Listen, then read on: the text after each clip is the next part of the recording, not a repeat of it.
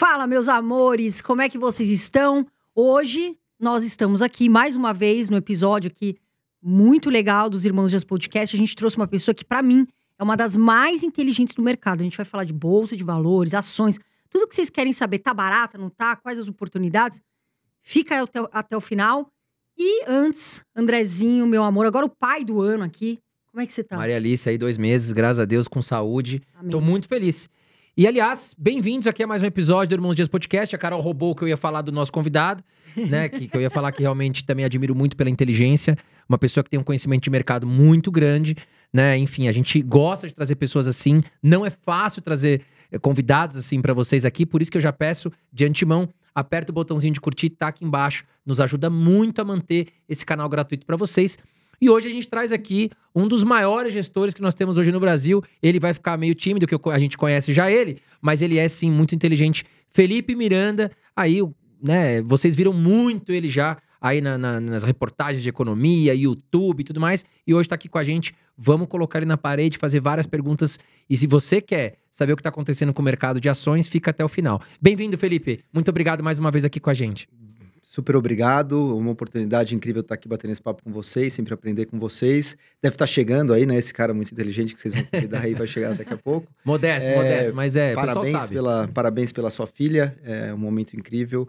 E terceira vez que eu tô aqui, vou pedir música no Fantástico já, e é sinal de que foi muito agradável e, e é muito bom estar aqui com vocês. E não é fácil trazer o Felipe. Vocês podem procurar aí podcast com o Felipe Miranda, não vai ter muita coisa, não.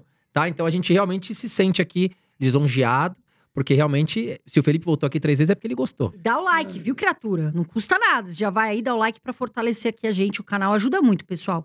De verdade, a gente agradece muito. Mas, eu acho que o primeiro assunto, todo mundo quer saber, né, André? Acho que é bolsa de valores, tá barato ou não. Qual é a sua visão, Felipe? Olha, Carol, primeiro assim, você tem razão quando, quando vocês falam que eu gosto de estar aqui, e eu acho que vocês estão, primeiro, tem que fazer esse registro, que eu acho uma coisa muito importante, assim, a, a- número de seguidores que a, que a Carol tem é um negócio realmente impressionante, e você combinar popularidade com profundidade e, e- e tecnicidade, isso é uma coisa muito rara, então acho que vocês estão realmente de parabéns, é o sinal também de longevidade do podcast, eu ter vindo três vezes, né, porque também não é que Obrigada, viemos toda semana, então, é, fica o registro aqui de que eu sou fã e admirador de vocês. Sobre bolsa tá barato ou não, Carol, eu acho assim, ela já esteve mais barata, obviamente, depois do que subiu, né? É, mas ela era um barato que era problemático demais, né? É, as coisas não podem ser simplesmente vistas em termos absolutos, né? Assim, uma, uma Ferrari é caro, aparentemente pode ser caro ou pode ser barato, né? Depende de quanto você pagou em relação à qualidade do carro. Então, o que eu quero dizer, assim, a bolsa, ela era muito barata há 12 meses eh, em relação ao lucro, ou em relação ao patrimônio das empresas, mas porque você tinha muitos riscos no horizonte. E aí poderíamos elencar uma série de, de riscos, mas principalmente, primeiro, uma incerteza muito grande com a troca de governo no Brasil, é, você saía de um governo de direita ah, que era bem percebido pelo mercado para um governo de esquerda, ninguém sabia o que esperar, e você tinha um mundo inflacionário eh, e de altas taxas de juro. Então, nesse cenário, é natural que você, você tem mais risco, você tem mais incerteza, as coisas ficam mais depreciadas. O prêmio de risco tem que ser mais alto. Ou seja, para comprar bolsa, você exige um retorno potencial muito mais atraente. Né? Hoje, depois do que subiu, ela já não é mais tão obviamente barata, mas o cenário é muito melhor. E basicamente também por esses dois elementos. Assim, por uma razão né, óbvia, o primeiro mandato, o primeiro ano de um, de um determinado governo, ele tem mais incerteza do que o segundo ano. Porque o segundo ano você já conhece o primeiro. Então você já tem mais ou menos a cara do Haddad, como é que vai ser, você tem um arcabouço fiscal, você tem uma reforma tributária, você sabe mais ou menos como é, como é que vai ser o segundo ano do governo Lula. Ah, muito provavelmente parecido com o primeiro. Agora, o primeiro você não tinha referência. Vai ser o Lula 1, vai ser o Lula 2, vai ser a Dilma. Como é que vai se dar essa história? Então, você reduziu bastante o risco. E, ao mesmo tempo, ah, você já tem um processo de corte de taxa de juros no Brasil e você deve se encaminhar para um processo ah, de corte de taxa de juros também ah, nas economias centrais. E isso deve ser um catalisador para a Bolsa. Porque também, assim, barato também estava no passado, também estava no ano retrasado e às vezes continua barato por muito tempo.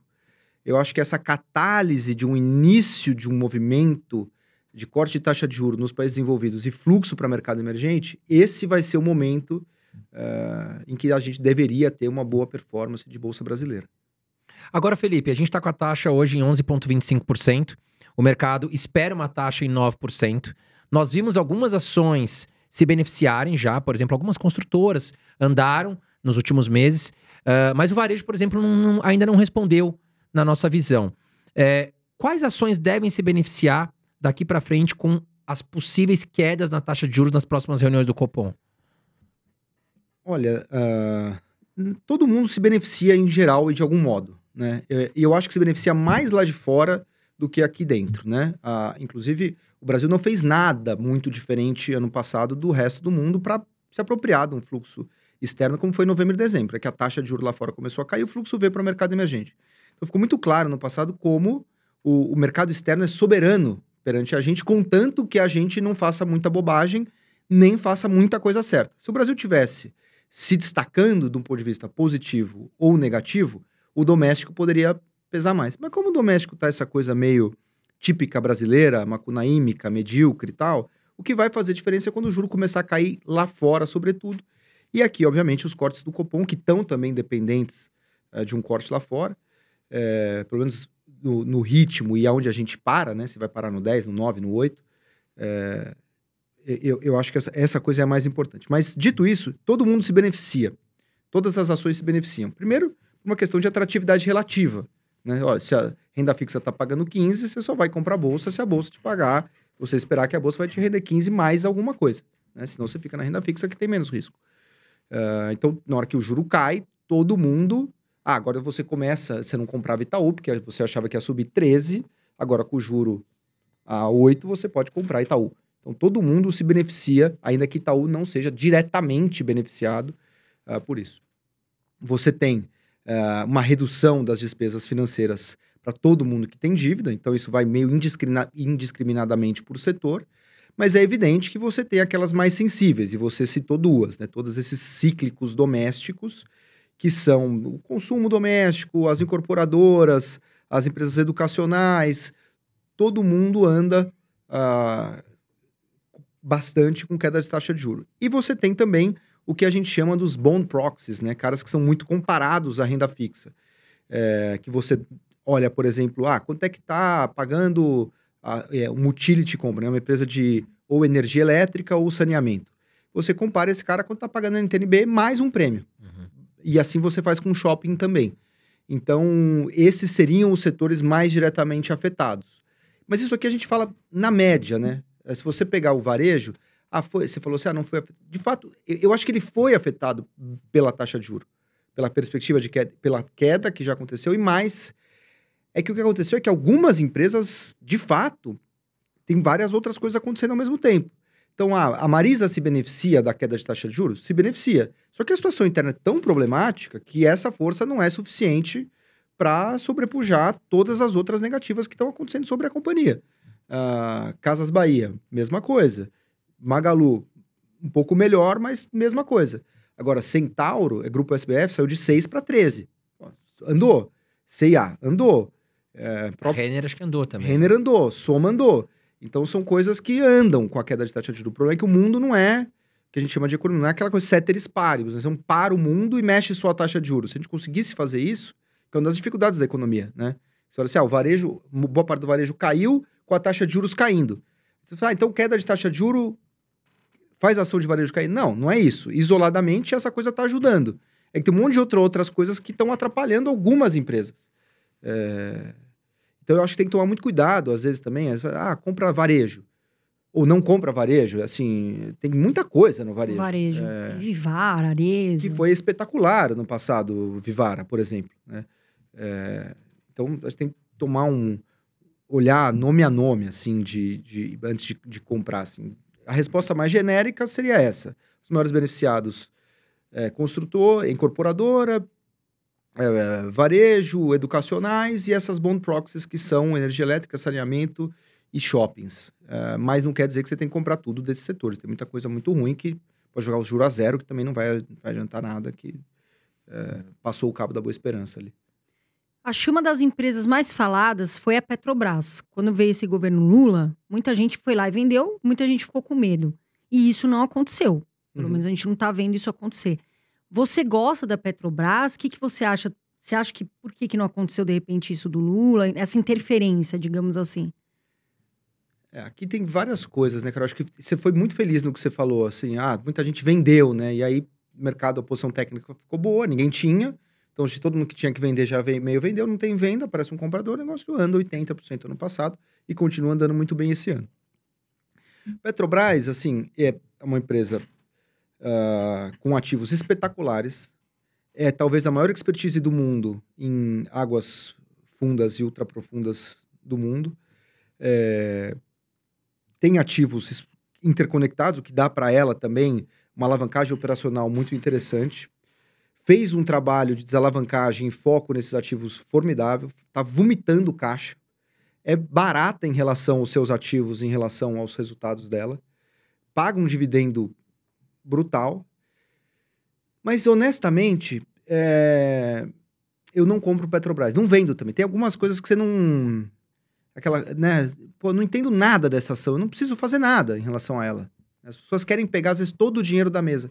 É impossível você pegar todo o dinheiro da mesa. Nesse momento que a gente está conversando, tem alguma ação subindo horrores no mundo, né? Você está se lamentando que não, você não está pegando, você você nem sabe. Que Petrobras está te incomodando porque você sabe. Só que, na verdade, esse, esse tipo de erro, em que tem alguma coisa subindo que você não pega, você está correndo todo dia. Né? E por que, que eu não, não compro Petrobras? É porque, de fato, o Jean Paul Prats tem feito um trabalho surpreendente, é, de muita qualidade. Agora, quais as motivações? Né? De repente você abre o Twitter do, do, do Jean Paul Prats e tem um post criticando o Tarcísio, tem um, um post criticando o Bolsonaro. Você fala, cara, eu entendo que historicamente você tem uma ligação, mas você está numa outra posição agora, entendeu? Então, se a gente está falando de Arezo, pô, o cara pode errar, pode tentar fazer a fusão com a soma e bater os egos dele com. Porque vai estimou uma sinergia tal, aí depois foi descobrir que o sistema não conecta com. Mas você sabe que ele está tentando gerar valor. Quando eu olho para a Petrobras, eu não sei quais são as motivações. E aí eu vejo PetroRio ainda muito barata, 3R muito barata, falo, putz, por mais que Petrobras possa subir, como eu não entendo esse jogo, não é um jogo que pertence aos financistas. É uma. De repente você acorda com o cara resolveu fazer eólica, no, porque quer fazer os quatro governadores do Nordeste, vai fazer eólica offshore e vai gastar 10 bi. Fala, Caramba, vocês não conseguem É fazer conta, né? É de repente é ininteligível, sabe? Porque pertence ao que tá na cabeça de uns caras que pensam com uma lógica que nem sei se está errado, mas é o jeito que não é a lógica do mercado financeiro, é a lógica de um político, né? Então eu acho muito difícil. Então, resumindo sobre Petrobras, por mais que eu reconheça a- a- as virtudes da companhia, reconheça que é barato e que paga um bom dividendo, eu prefiro. Esse é um, é um jogo que eu prefiro não jogar. Sabendo que talvez ela continue subindo, sabe? Eu Tudo acho, bem. eu acho que uma empresa que foi muito comentada foi a Vale. Uhum. recentemente com essa questão do, do Guido Mantega, que talvez, enfim, depois ah, caiu bastante o- o valor de mercado, ele perdeu dinheiro, mas depois vo- tá voltando. Mas as pessoas perguntam, tá na hora de comprar Vale? Tá cara, tá barata? Porque a Vale é sempre uma pergunta, né? Ah, tá, tá ali 69, deve- tá barato, tá caro? É, Vale é muito grande, né? E tem muita gente com a ação da Vale e ela atrai atenções, assim. Eu acho que o problema da Vale é muito mais do que o Manteiga, que eu acho que isso é muito ruído, né? É, eu acho que a questão de Vale, ela tem... Ela é razoavelmente barata até, para os níveis de preço do minério atuais, paga um bom dividendo também. O problema da Vale é a desaceleração da China, né? A China tem um esgotamento de modelo, uma crise imobiliária enorme, e que uma hora esse negócio a gente vai ter que reconciliar essa história. Né? A, a China tem um problema demográfico gigantesco, ninguém quer ter mais filho na China, a população envelhece muito rápido, ah, o preço de, de casa muito alto, o sistema bancário, o shadow banking, que é esse sistema não oficial de concessão de crédito, super problemático, e uma hora essa história aqui vai explodir, né? não sabe quando. É, e isso, obviamente, vai bater no minério e vai bater na Vale. Então, eu sinceramente é, acho que nesse ambiente que a gente tem falado, de corte de taxa de juro, de inflação bem comportada, de um governo que de alguma maneira assim vai continuar essa mediocridade brasileira, não vai fazer tanta bobagem Inclusive, o ministro Haddad tem sido uma grata surpresa, e não só o ministro, mas os seus técnicos. Se você conversar com o Marcos Pinto, se você conversar com o Rogério Seron, é papo nível. O Marcos Pinto é um cara, Joaquim Levi, treinado na escola Levi, Chicago, OCDE, é alta competência mesmo, assim. Então, inclusive o que eles fizeram agora desse alinhamento do LCI e LCA e esse enquadramento melhor de regras, você vê a profundidade técnica e microeconômica que os caras estão fazendo. Então, dá uma certa tranquilidade, não só pela coisa em si, mas fala, assim, putz, existem pessoas que estão comprometidas com um aspecto técnico e profundo do nosso mercado. Então, isso manda uma mensagem muito interessante. Então, nesse ambiente, eu prefiro comprar também cíclico doméstico. Estou meio fora desse call China, porque ali também é um pouco, parece um pouco com Petrobras nesse sentido, assim, tem um pouco a capacidade de acessar a China. Muito confuso, né? Confuso, diferente do nosso jeito de pensar. É... Os resultados, tudo é meio escondido. Pegar os dados da China é muito difícil, né? Aí você pega, você não sabe se você confia, aí as, as mensagens são ruins também. Tem esse esgotamento desse modelo muito focado em infraestrutura, no lado da oferta das coisas e fazer fábrica, fazer casa. Esgotou. Então você vai lá, você tem cidades fantasmas, você está exportando. Por que, que a inflação de bens no mundo tá, tem, você tem deflação, basicamente? Porque a China tá export, produz mais do que consome, isso tem um excedente exportável brutal. E, o mundo, o Ocidente se beneficia. Enquanto a China não quebrar, isso é ótima notícia. Porque ela está exportando deflação para todo mundo. Então, isso que permite também a gente começar a cortar a taxa de juros mundo afora. Mas a China em si é complexa e Vale é um call de China. Então, nesse momento, eu também estou uh, fora de Vale. O Felipe, a AS Brasil movimentou bastante as mídias aí nos últimos dias. O que está acontecendo e o que, que você acha que quem tem a AS Brasil e está preocupado deve fazer nesse momento?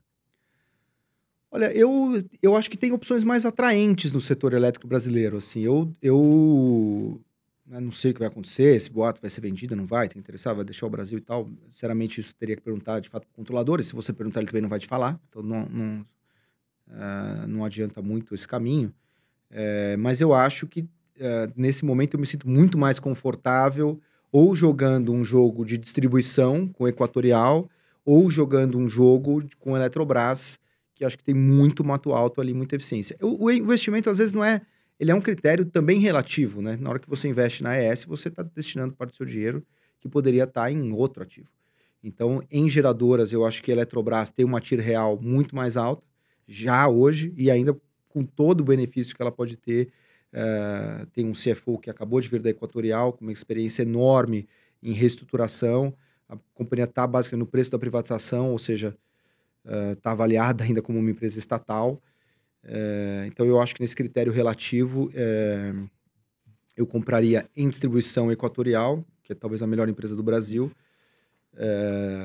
e compraria em geração Eletrobras a transmissão paulista, você acha que tá barata?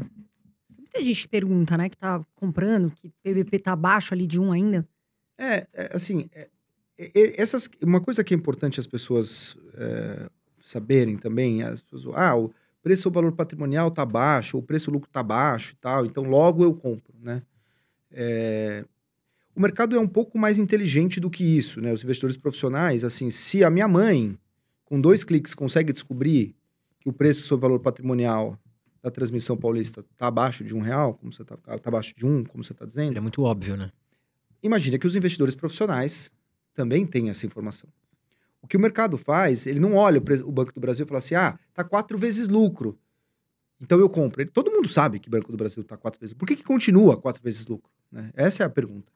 É, esse quatro vezes é porque ele merece quatro vezes e vai ficar quatro vezes para sempre? porque provavelmente o mercado está enxergando uma queda de lucro.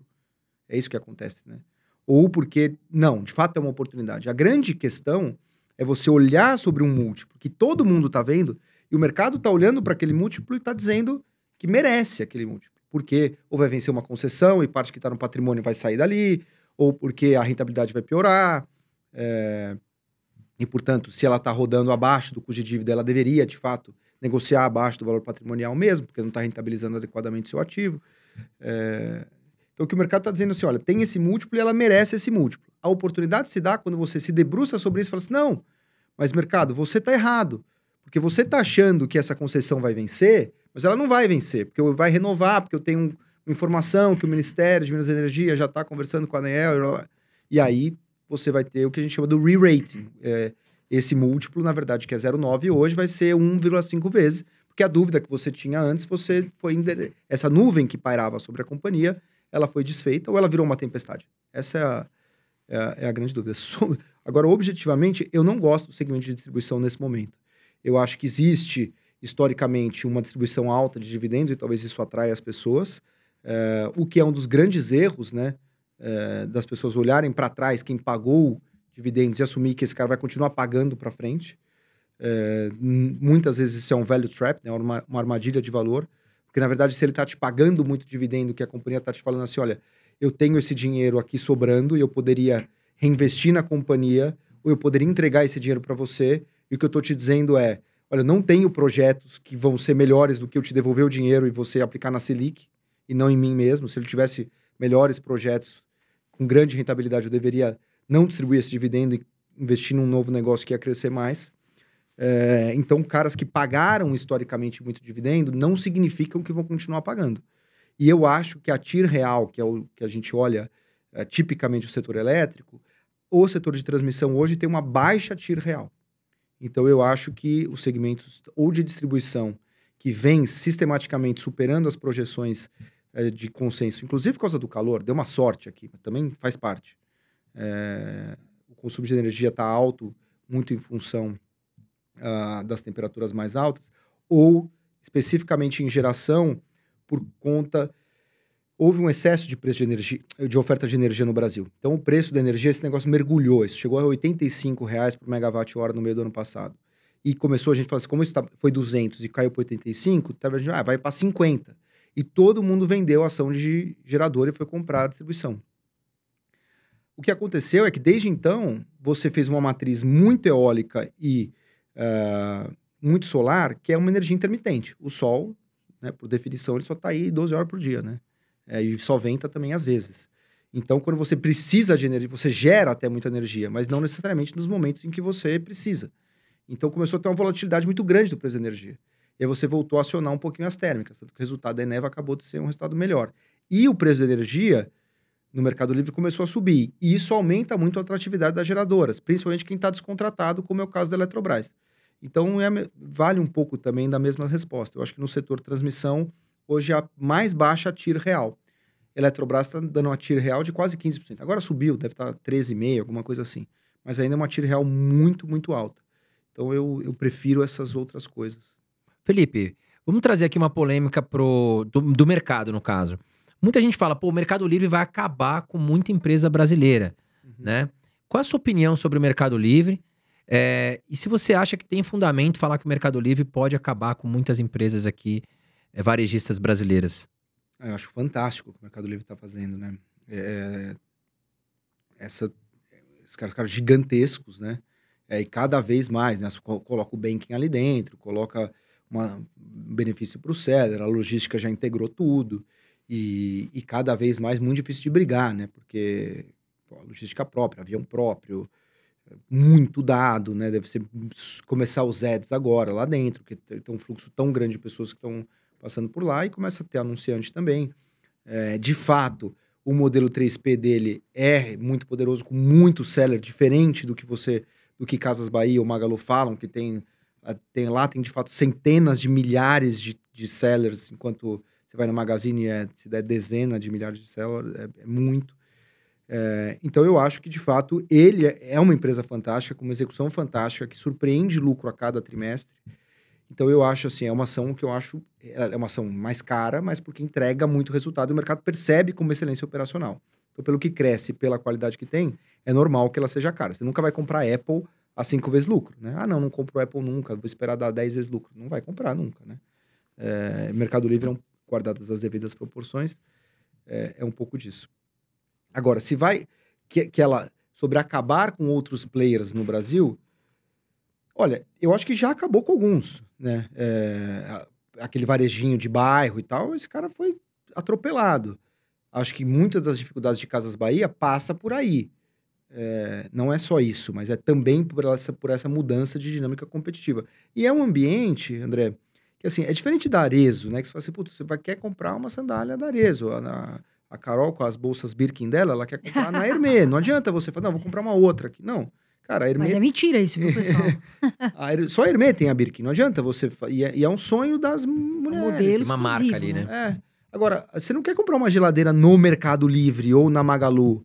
Não tem essa tara. Não, eu quero comprar essa, eh, esse microfone, eu só compro. Você vai comprar o que vai te entregar mais rápido, você tem confiança na entrega e o que tiver mais barato. O Mercado Livre tem entrega fantástica, né? Fantástico. Porque às vezes as é outras, absurda. as outras atrasam, pô, às vezes até bastante, mas o Mercado Livre tá lá. Dois dias. Chega em dois, dias. Então, Inacreditável. é, então eu acho que ela, ela já é, atropelou muita gente. Agora, vai matar todo mundo? Eu acho que não também, sabe? Não acho que vai ter um player. Eu acho que é uma dinâmica é quase de winner takes all, quase o vencedor leva tudo, mas também não é assim. Não vai ter um cara, né? É, acho que ela e a Amazon, né, são, são de fato os grandes candidatos, mas eu acho que a Magazine Luiza ela existe ainda, talvez não nesse tamanho, mas eu acho que a, a Magazine é uma empresa bem tocada, acho que o Fred é um cara sério, acabou de vir do aumento de capital, então tá com fôlego financeiro. É, Então eu não acho que a Magazine Luiza vai acabar. Ah, tenho mais, acho que tem mais risco com Casas Bahia. Acho que de fato ali a alavancagem ficou muito grande. E beleza, eu ajusto a operação, eu faço. Acho que a, a- nova gestão, inclusive, ela tem uma boa visão e tá, tá fazendo o trabalho que tem que ser feito. Vamos diminuir a companhia, vamos focar, vamos aumentar a rentabilidade. Tudo bem, só que a sua dívida tá lá. Então você diminuiu a companhia, só que a dívida ainda é do tamanho da empresa grande. Então você vende 10, mas a sua dívida é de uma empresa dimensionada para quando você vendia 20. E aí, como é que você sai? Ah, eu faço um aumento de capital. Né? Aí você reduz dívida. Só que a ação caiu tanto que para você fazer uma, uma oferta de ações, o preço da ação é tão baixo que você vai ter que, para levantar uma quantia que seja relevante, você vai ter que emitir muitas ações. E a, a diluição dos atuais acionistas é um negócio de 90%. Então ficou, um negócio, ficou complicado ali. Como é que você sai? De empresa é difícil. A alavancagem, depois que você cruza ela, é, é difícil voltar. Mas você tá confiante? Você confia que a Magazine Luiza, claro, não vou falar chegar nos patamares que ela trabalhou alguns anos atrás, 2020 e tal, mas você acredita que a Magazine Luiza consiga andar daqui pra frente até com a, a Selic vindo pra baixo? Não, eu. Assim, não tenho ações da Magazine, nem compro nem vendo. Também porque assim, já foi tão amassada, de repente rola um short squeeze e esse negócio volta para 3 reais. Pode acontecer. Agora, não acho que tenha fundamento para isso. Então também não compro nem vendo. Tá muito amassado, então a chance de você shortear e tomar um short squeeze é enorme. Mas também você acha que o fundamento é bom? Não acho. Acho que assim, tem seríssimas dificuldades nessa dinâmica competitiva. Agora, acho que a empresa vai sobreviver. Acho que, pô, ter o Luiz Acred com o Itaú, acabou do BTG suportar a companhia no, no- suportar aqui no sentido de dar apoio, né, dar suporte a é, nesse aumento de capital. Então tem um relacionamento bancário muito bem construído. Mérito, pô, o Fred está no conselho do Itaú, tudo isso tem, né, Peso. ajuda Peso, é. a companhia a, a ficar aí um tempo, né? É, então não acho que vai quebrar agora. Disso a comprar ação também é, aí é outra história, sabe? Eu acho que ah, esse comprar geladeira é um negócio cíclico, é, demora, Dura bastante. dura né? bastante. Então eu acho que. E a dinâmica competitiva mudou. Uma coisa era você brigar com o mercadinho do bairro, agora você tem que brigar com o Bessos e com os caras do Mercado Livre. Cara, é outra história, né? E o, e o Mercado Livre com cada vez mais escala e assim, ficou tão grande também que ah, deu um probleminha aqui, ah, levanta 5 bi aí. A dificuldade que, que a Casas Bahia tem de levantar 600 milhões, porque é isso, a ação tá valendo nada. Agora, o Mercado Livre não, vale infinito. Então, beleza, você levanta a mão lá e faz uma oferta de ações, pega 5 bilhões de reais. E aí, com 5 bilhões, o cara faz chover aqui, né? Então, eu acho que a escala conta, a eficiência conta. E é isso, num, num nicho que é de eficiência operacional, ganho de escala, porque você não tem marca, né? E a margem. E preço, super né? Pequena, E a margem também. muito apertada e consumidora de caixa. É, então, esse modelo 1P, que você vai comprar na frente, deixa no estoque e tal, isso consome um caixa. Você vê isso, faz aumento de capital. Ah, re- resolveu, passar um ano é outro aumento de capital, né? Porque o consumo de caixa é enorme. Então, eu tô, tô fora dessas ações aí mesmo. Assim, falando de uma forma simples, porque assim, o iniciante ele olha lá vários indicadores, né? E aí muita gente pergunta, mas qual- quais são os principais que eu devo olhar? Lógico, o Felipe é um profissional gigante, faz lá um estudo muito completo. Mas para quem está começando, o que, que ela deve olhar, na sua opinião, ali, se você pudesse falar assim, quatro indicadores ou três, enfim? Eu vou, eu vou responder, mas eu acho que tem que dar um passo atrás, sabe, Carol? Sabe? Eu, eu acho assim, pô. é, você tem um problema de dente. Ah, qual, como é que você, quais são os quatro indicadores que você tem que olhar para cuidar do seu dente? Cara, você não faz isso. Você vai no dentista. Sim. Ah, vou, eu tenho, uma- tô meio dor no coração. aqui. É, quais os quatro procedimentos que eu tenho que estudar para fazer uma operação no meu. Não é assim, né? Sim. Você procura um profissional. E é normal que seja assim. É, né, parece que assim, investimentos em futebol, todo mundo se acha, né? é, cara, é, Entende? é difícil competir. E não é porque as pessoas são pouco inteligentes, é, é porque, assim, o nível de acesso à informação, à tecnologia, o mercado de capitais, rola muito dinheiro aqui dentro. Então, atrai as pessoas competentes. Os- e, e não só de economia e administração. Vem os caras da matemática, vem os caras da física, vem os caras da engenharia. Inclusive, roubar os empregos, porque essa coisa está cada vez mais matematizada. E você está competindo sozinho da sua casa, olhando quatro indicadores, contra equipes de 30 pessoas que estão. Você foi lá, trabalhou. acessos Você trabalhou, né? Nove horas por dia, chegou em casa, tomou um banho, jantou, deu um beijo na sua mulher, brincou com a sua filha um pouco. Aí te sobrou meia hora. Aí você vai. Agora eu vou olhar meus quatro indicadores aqui. Enquanto isso, nas casas da Faria Lima, tem lá 30 pessoas que estão há 10 horas estudando e tentando descobrir as melhores oportunidades. Cara, será que você, nessa meia hora, vai conseguir fazer um trabalho, por melhor que você seja, você vai conseguir fazer um trabalho melhor do que esses 30 caras que estão lá se matando em busca do. Puta, a chance é baixa, né? E o pior, às vezes, às vezes acontece, né? Porque as ações sobem, caem. É, é isso, a correlação, né? Não é que você. Às vezes você putz, comprou Arezo porque você achava a bolsa bonita e o Birman anunciou a fusão com a Soma e você tá se achando um gênio. Na verdade, você errou, né? Você comprou por um negócio, deu outro, se atirou no que você viu, acertou no que não viu e ganhou dinheiro e tá se achando um gênio. Faz parte também, não tem problema, né? Ganhar dinheiro estando errado também. Só que isso ilude as pessoas de achar que elas são competentes. Agora, eu acho que assim, se tivesse que começar alguma coisa, acho que pô, os múltiplos clássicos, né? Olha lá o preço sobre lucro, o preço sobre valor patrimonial, sempre combinado com. Não adianta você. O preço sobre valor patrimonial é um clássico, porque se você não combinar isso com o, o ROI, né, o retorno sobre o patrimônio, você vai chegar numa conclusão. Isso aqui aí é um mapa errado. Não é só. Aí é melhor não olhar. Se você for olhar só isso, normalmente é baixo sobre o valor patrimonial, porque rende abaixo. O, o ROI é menor do que deveria ser. Então, você não rentabiliza o patrimônio, você está destruindo valor. Se você distribui, se você destrói valor, você tem que negociar abaixo do book mesmo. Então, se você vai olhar o, price to book, se você vai olhar o preço sobre o valor patrimonial, olha junto o ROI, olha junto o retorno sobre o patrimônio. Ah, não, o cara tem um retorno sobre o patrimônio alto e um preço sobre o valor patrimonial muito baixo. Pô, isso aqui parece legal. Ele está rentabilizando muito o patrimônio, ou seja, o patrimônio está crescendo ele está abaixo do patrimônio. Se isso estiver acontecendo, você tem que fazer uma outra pergunta. Como é que ele está gerando esse retorno sobre o patrimônio? Ele está gerando de uma forma recorrente, o ano que, ou esse ano ele vendeu um ativo, que fez ele. é, fez um milagre e- lá, ou, ou ele ganhou uma cláusula do imposto, do- e aí, que ano que vem não vai ter. Não, ele conseguiu isso e conseguiu de uma forma estruturada, e ano que vem, inclusive, ele vai dar mais que isso. Porra, aí começa a ficar um negócio legal. Então, o que eu acho mais, assim, olhar a métrica, mas o mais importante é desenvolver, é, que, é, que é a coisa mais difícil, né, Davi? Que é desenvolver senso crítico a respeito por que, que esse múltiplo tá baixo. Por que, que o dividendo desse cara foi tão alto esse ano? Por que, que ele chegou nesse número? Ele tem capacidade de sustentar isso para frente? Porque os números o mercado todo tá vendo. Tem que ter alguma razão porque ele continua naquele preço. O preço de 41 reais da Petrobras não é à toa. Aquilo reflete uma expectativa de geração de caixa, de que o mercado tá meio um acha que vale 43, outro vale 38, dá uma média ali de 41. O que você tem que fazer é olhar para não, o mercado tá errado nessa interpretação. Na verdade é 45. Por isso, isso e isso. Então é mais uma lógica. Eu, eu tive uma conversa uma vez com o Howard Marks, que o Buffett fala. é, que é o guru do Buffett, que para para ler as coisas que o Howard Marks escreve. Acho que ele fez, fez esse comentário gentilmente, assim, uma cordialidade com o Howard Marks e virou que o Howard Marks é o guru do Buffett. Acho que não é tudo isso, mas estou falando só para mostrar que é um cara pica. E aí eu, eu, e eu perguntei isso pro Howard, falei assim, cara, o, o, e ele é um velho investor, né? Ele, esse, o clássico que olha essas métricas todas e conclui, com- compra quando tá barato, vende quando tá caro e tal. Então, e falei, pô, Howard, num mundo em que todo mundo sabe tudo, que é isso, todo mundo hoje tem Bloomberg, todo mundo tem podcast, todo mundo tem Google Search, todo mundo tem, né? Então, todo mundo sabe todos os...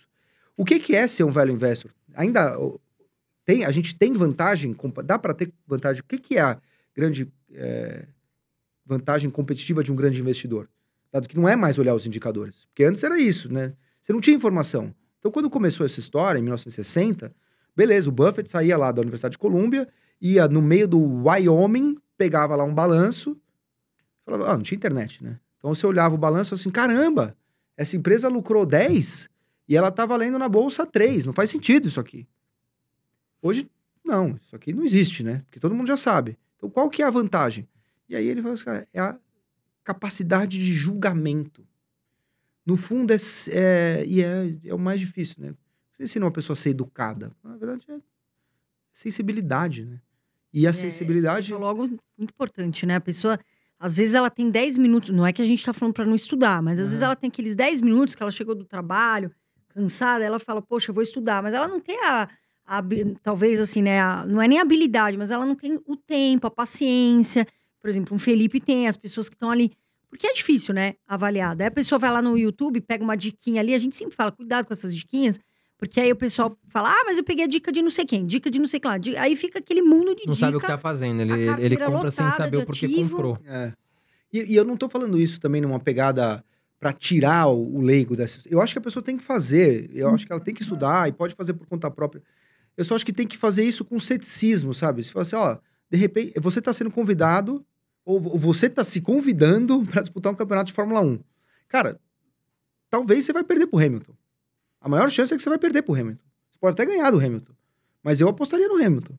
Quando você vai fazer análise sozinho de casa, você tá. Cara, o Stuberger tá fazendo isso desde 1997. E às vezes tem ano ruim.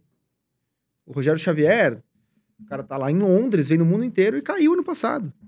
Então, porra, né, deve ser um jogo difícil. O Breda sofreu um bom tempo aí com a Alaska, né? Pois é, então assim, todo mundo, porque é um jogo difícil, é um jogo de alta performance. Sim. É, e aí você sozinho de casa.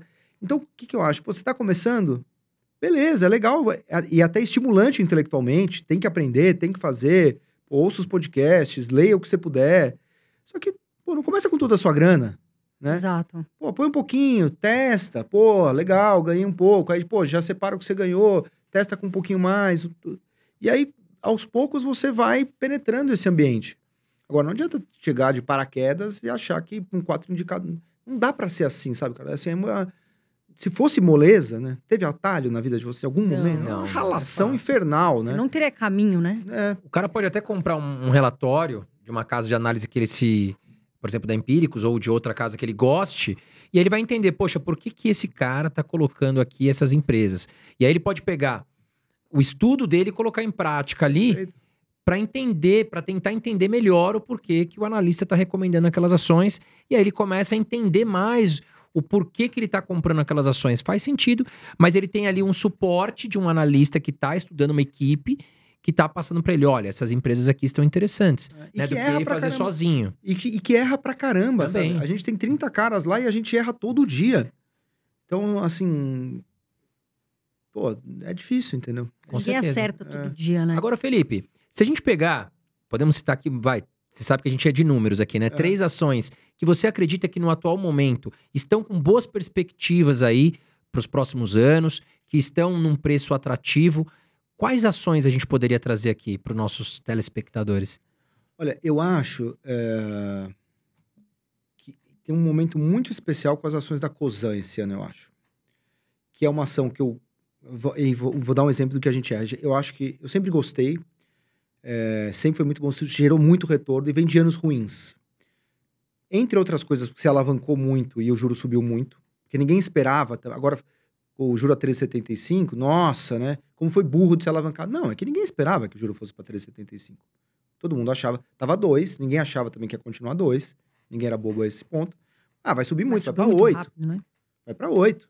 Vai subir muito, vai de 2 para 8. A dívida ficou cara, né? E aí, só que aí todo mundo se dimensionou para 7, 8, foi para 3,75. Puta, deu 11 iriguidum aqui, em Casas Bahia. É isso. Cruzou, não dá para voltar mais. É...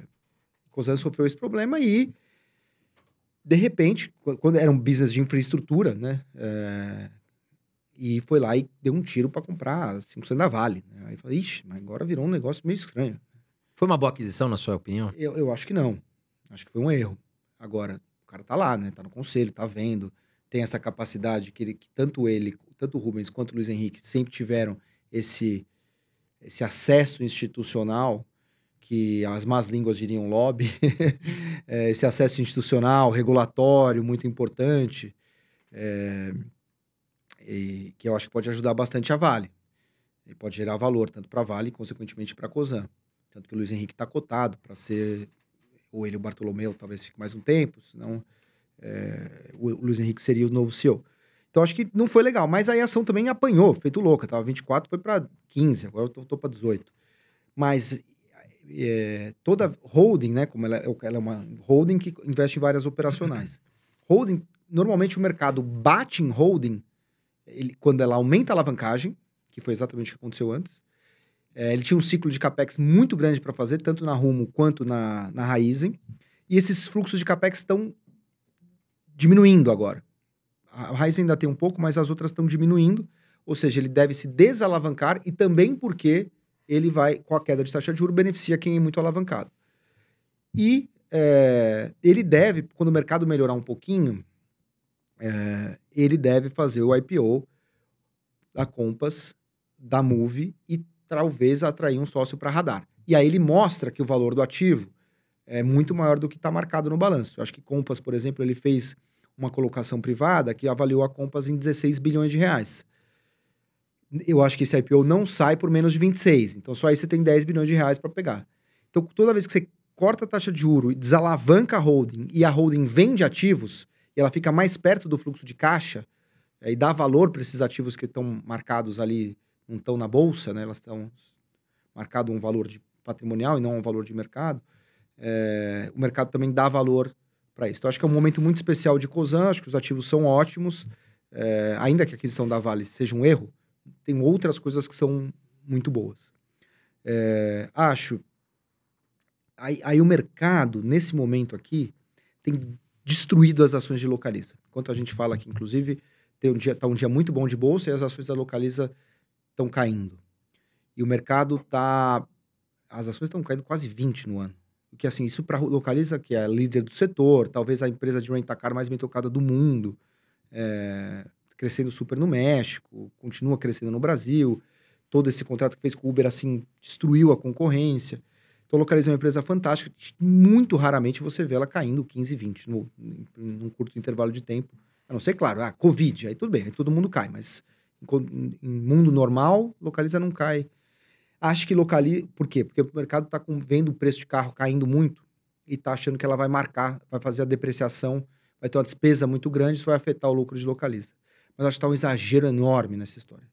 Então, localiza aí a 13 vezes lucro, que é o que ela está agora.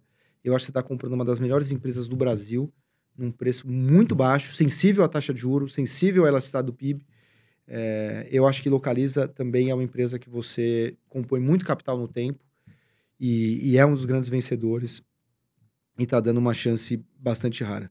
E aí, obviamente, aqui com o conflito todo, porque sou sócio do banco, mas é, também é a minha maior posição pessoal. Então, também se eu não falar, então saibam assim, eu estou conflitado, tem conflito de interesse no que eu vou falar agora, mas é, acho que as ações do BTG ainda são a, ações que vão te oferecer alguma coisa perto de 20 a 25% de alta esse ano. O mercado negocia aí, voltando à história do preço ou valor patrimonial, o mercado fica. Acho, ó, o target para a BTG normalmente é três vezes o valor patrimonial. É, então, o, o, valor da Unit está 13 reais por unit de valor patrimonial. Se for três vezes é 39. Isso deve andar 20%. O book, o valor de livro tem andado perto de 20% no ano. Então você chegaria a alguma coisa perto de 45. A ação está 38 agora. Então você tem uns 20 e pouco para pegar. Com muito, assim, sabe, tá na mão, assim, muito fácil de você ver isso. Então eu tenho muito na física ainda e, e acho que é um, é um super nome, que não é aquela super multiplicação vai subir 100, 200 e tal, mas é para pegar 22% correndo um risco muito baixo. Olha lá, Cosan, Localiza e falamos BTG. agora e BTG. Três super dicas aqui para vocês, lembrando que vocês têm que estudar, hein, pessoal? Nós para sair daqui, sair comprando, o Felipe não tá fazendo recomendação, ele tá colocando três ações que na visão deles estão atrativas. E olha lá, mais uma vez eu quero pedir para você aqui apertar o botãozinho de curtir. Já aproveita também, comenta aqui embaixo com a gente qual cidade, qual estado vocês estão né, nos assistindo, porque é muito importante. A gente quer saber de onde vem nossa audiência. Qual país? Tem muita gente Tem de muita gente de fora também, também. outro dia Japão, Beijo pra Alemanha. vocês todos, pessoal. Obrigada pelo carinho que vocês têm com a gente. É, pelo, por vocês estarem aqui com Superamos a gente no 600 mil inscritos, rumo a um milhão aí. Quem sabe esse ano, se Deus quiser, a gente vai bater um de milhão de meta, inscritos. A gente de meta, viu, pessoal? 610 Então, mil inscritos, estamos aí, graças pra a Deus. Aliás, já nisso aí. confere se você está inscrito aí, porque o YouTube andou fazendo uma limpa, né? E al- algumas pessoas que estavam inscritas não estavam mais e, e não sabiam o porquê. Dá uma conferida aqui em cima se você está inscrito e com o sininho ativado para receber as notificações. Vamos lá, Carol? Vamos. 2023, você fez um vídeo falando que você tem um pouco de medo da China. Uhum. Por quê? Continua esse, esse pensamento? Enfim. Não, continuo. Eu, eu tenho vários medos da China, né? Primeiro é que o, o mundo entrou numa onda meio estranha, né? De é, questionar um pouco o- os valores da democracia liberal. Né? A gente, quando o, caiu ali o muro de Berlim, o Francis Fukuyama escreveu aquela história do... Acabou a história, não tem mais história. A democracia liberal ganhou o jogo, zeramos o jogo. A história sempre teve uma tese, uma antítese, essas coisas brigavam. De comunismo, capitalismo, essas coisas brigavam. Aí, ah, tem uma síntese agora. Aí, quando o capitalismo ganhou do comunismo, basicamente, acabou a história. Essa é a grande síntese do mundo. Aí começou a vir uns caras meio esquisitos, né? O Putin, Xi Jinping, começaram a desafiar de novo a democracia liberal. E ah, essa emergência desse poder militar enorme da China começa a ter um antagonismo, que é essa guerra dos chips aí, é, que, o, que o Niall Ferguson vai falar que é uma Segunda Guerra Fria, ou que o Marcos Toroico fala, não, é uma paz quente. Aí você escolhe qual é a taxonomia, mas você tem uma ah, oposição clara ao Império Americano, que é essa. que- e a China, milenarmente, sempre foi muito grande. Então a China, está recuperando seu espaço histórico e antagonizando com os Estados Unidos. Isso tem um risco militar enorme, principalmente se a China resolver invadir Taiwan. né? E o Xi Jinping, quando você imaginava que a China, a China vai se desenvolver e ela vai se abrir aos valores ocidentais. Agora tem internet, então você está vendo o que está acontecendo no mundo, você está vendo agora, né? Vamos se abrir, não tem como mais a globalização. Então, não, o cara se fechou, foi para o seu novo mandato ah, e cada vez mais consolidando o, o poder em si e por uma visão ideológica, o Xi. é, então, a, a primeira parte é essa, essa de você reunir de novo a China numa única China. É, A China não reconhece Taiwan, então vai invadir, supostamente, você invade Taiwan e, e aí você tem os chips lá dentro. Como é que ficaria todo mundo com o fornecimento de chips e todo o, o, o Ocidente teria interesse nisso e, eventualmente, se os Estados Unidos reagisse a uma intervenção em Taiwan, poderia entrar em guerra quente com a China e aí, com bomba militar para todo, com bomba nuclear para todo lado, é um risco de você explodir o planeta. Né? Então, isso é, um, esse é um primeiro nível. E o segundo nível, que está associado a esse, não necessariamente, mas pode estar associado, se a China entrar num colapso econômico, a reação poderia ser os líderes, né? Que, que ele fala? você está comprando doméstico, você inventa um inimigo externo, que aí você tira o foco, né? É, e é, que é o problema econômico da China, que é um pouco do que eu comentei quando eu falei de Vale ali. A China teve esse momento, o, o- esse modelo que você começa. que é quando Deng, Xia- Xia- eh, Deng Xiaoping ele começa a modernizar a, a China e liberar a China, você vai para um modelo de infraestrutura, de construção de era investimento e exportação. Era isso que sustentava a China. Você constrói todo a- o parque fabril, constrói as cidades, constrói ponte, constrói portos, aeroportos, hidrelétrica, e você vai exportando essas coisas. Então a China é um grande superávit comercial gigantesco. Só que agora a infraestrutura da China tá muita coisa já foi feita, não dá, já tem cidade fantasma lá, tá sobrando casa. É, e precisamos transacionar esse modelo para o modelo de consumo. Porque o mundo também não está voando, não está conseguindo mais comprar as coisas da China como comprava antes. E, em paralelo, você não confia mais no coleguinha chinês. Então, está todo mundo também reorganizando as cadeias produtivas e reindustrializando o Ocidente. Então, isso, inclusive, é uma oportunidade para a América Latina. Essa história do nearshoring, reshoring, friendshoring, que é que você passa a importar só de quem ou você tem proximidade geográfica ou que você tem alinhamento é, ideológico, tem laços de amizade e tal. Então o México é o grande beneficiado, mas o Brasil poderia ser muito beneficiado dessa história também.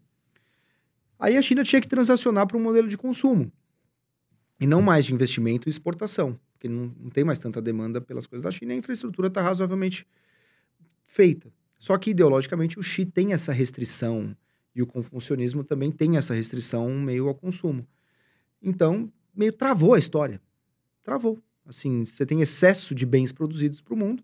Aí, beleza, isso é deflacionário, ótimo, só que uma hora não vai dar para você produzir mais porque não tem comprador lá fora. É...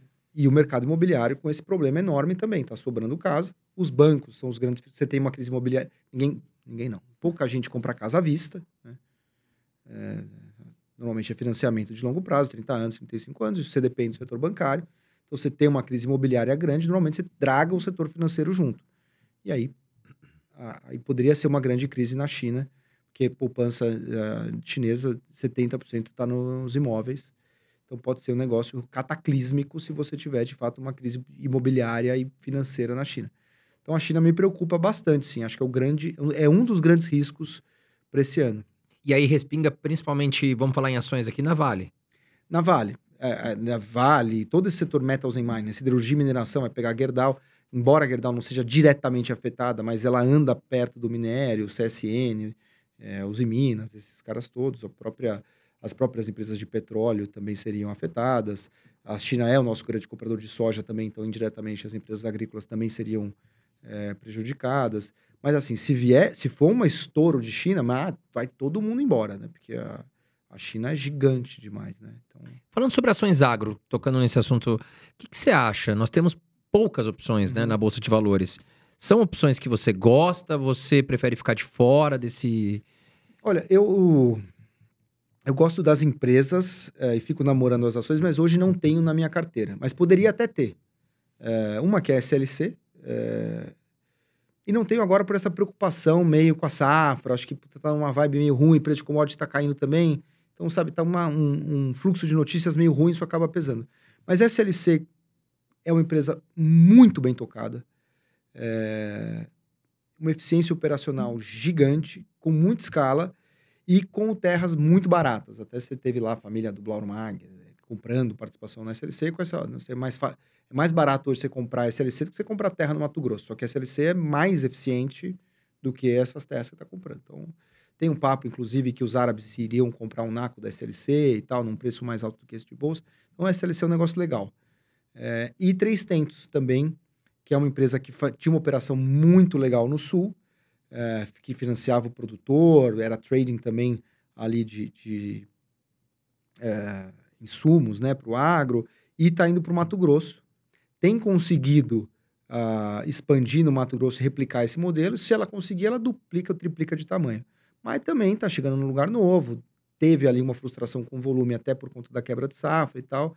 Mas é uma empresa muito bem tocada que tem essa expansão para o Mato Grosso, uh, que é uma possibilidade interessante. Se eu fosse comprar, compraria metade em cada uma. Assim. Brasil Agro, você não. Não, eu acho que não, não, me, não me atrai muito. Assim. O pessoal fala, ah, tá descontado em relação ao NNV. É, tá descontada hoje, ontem, dois anos atrás, três anos atrás é, de novo volta naquilo. O que, que vai acontecer para ela não ser mais descontada em relação ao NV, dado que ela sempre foi?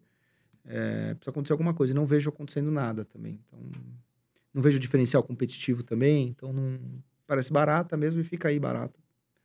É, como sempre foi. Embora a gente falou de Cosan, que tem um braço agro enorme. Tanto a Rumo, que é a ferrovia que escoa toda a produção ali do Centro-Oeste, é, como a parte do açúcar e álcool na raiz. Na raiz. Então ela é ela é um player.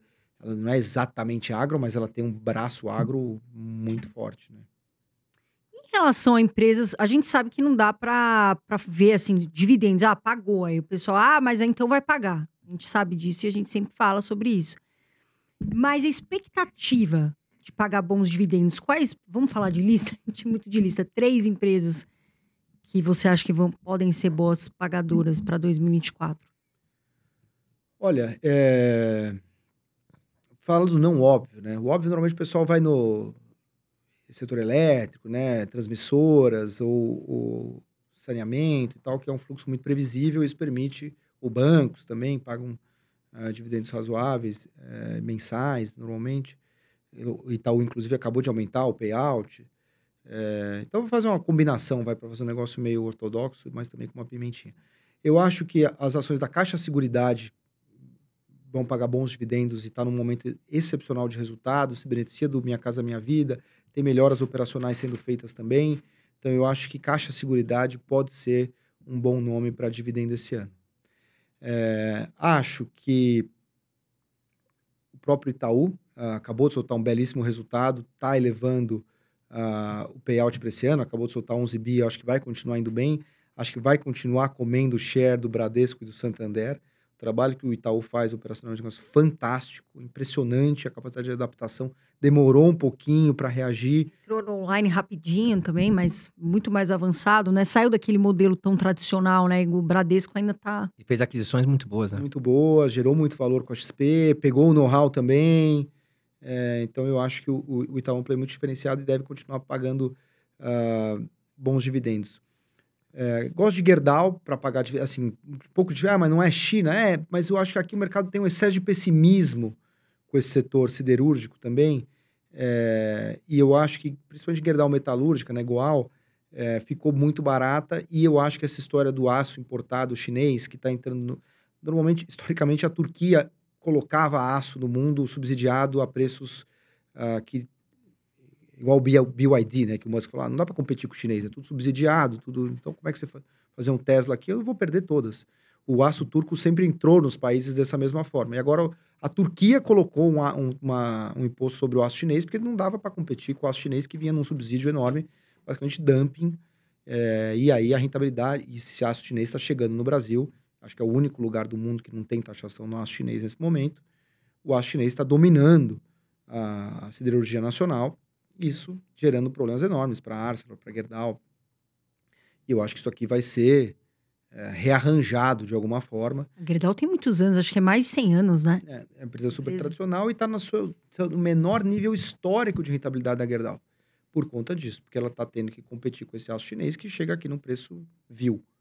Mas será que o governo brasileiro vai acabar tomando alguma atitude para evitar que empresas como a Gerdau. Eu acho que vai precisar adotar. Assim, já está tendo um lobby gigantesco da indústria, isso saiu, já estava desde o ano passado, mas agora começou o governo, já tem matéria na imprensa dizendo que o governo está sensível a isso, porque de fato, tá, assim, você vê pelo nível de rentabilidade da operação, a rentabilidade americana está boa ainda, da Gerdau, é, mas a doméstica está muito prejudicada. E muito por conta desse aço chinês que chega num preço que é, não dá para competir, porque os caras subsidiam um nível.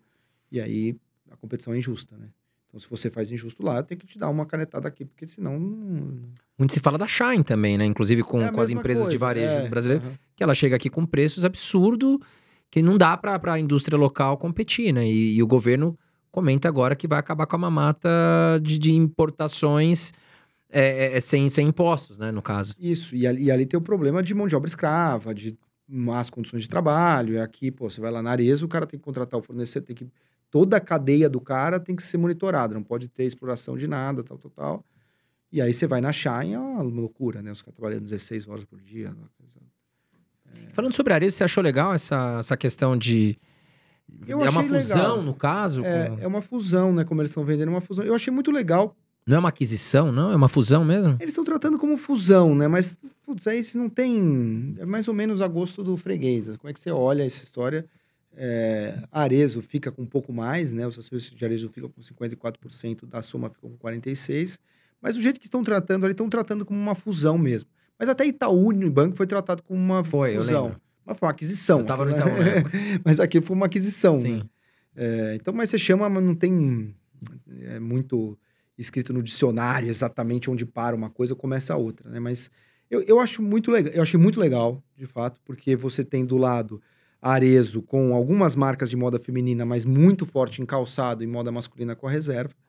É, e você agora agrega o portfólio da Soma, que tem marcas fantásticas. Né? A Farm, né? Principalmente, é um sucesso maluco é, no mundo todo de moda feminina, você dá uma escala enorme de negociação com o fornecedor, negociação com os administradores de shopping, você pode melhorar a- o gerenciamento das lojas, tipo, RH, administrativo, tudo isso dá para limpar, isso tudo é sinergia. Então, eu achei muito legal, as ações subiram, acho que mere- merecem subir, deveriam subir mais, inclusive. É, mas, André, toda vez que o mercado vai nessa de sinergia, de que vai ser infinito, de ser- o, o mercado ele é muito bom de fazer conta, mas ele é muito ruim do mundo real. Então, no mundo real, é um ego que bate com o outro, e aí um cara quer levar para uma direção, outro quer levar para outra direção. Aí os sistemas que você viu que, pô, tem dois sistemas aqui de compras. Ah, vai ter um só. Aí na hora que você vai ver, puta, um, um é de um jeito, o outro é do outro, os sistemas não se conversam, vai ter que por dois anos manter o mesmo sistema. Aí ah, o RH que eu ia mandar embora porque eu não precisava ter dois, não, mas eu me comprometi com esse RH porque eu já falei que ele ia ter um bônus esse ano, não vai dar para mandar esse ano, aí se mandar é pior porque eu vou desmobilizar aqui o moral do grupo.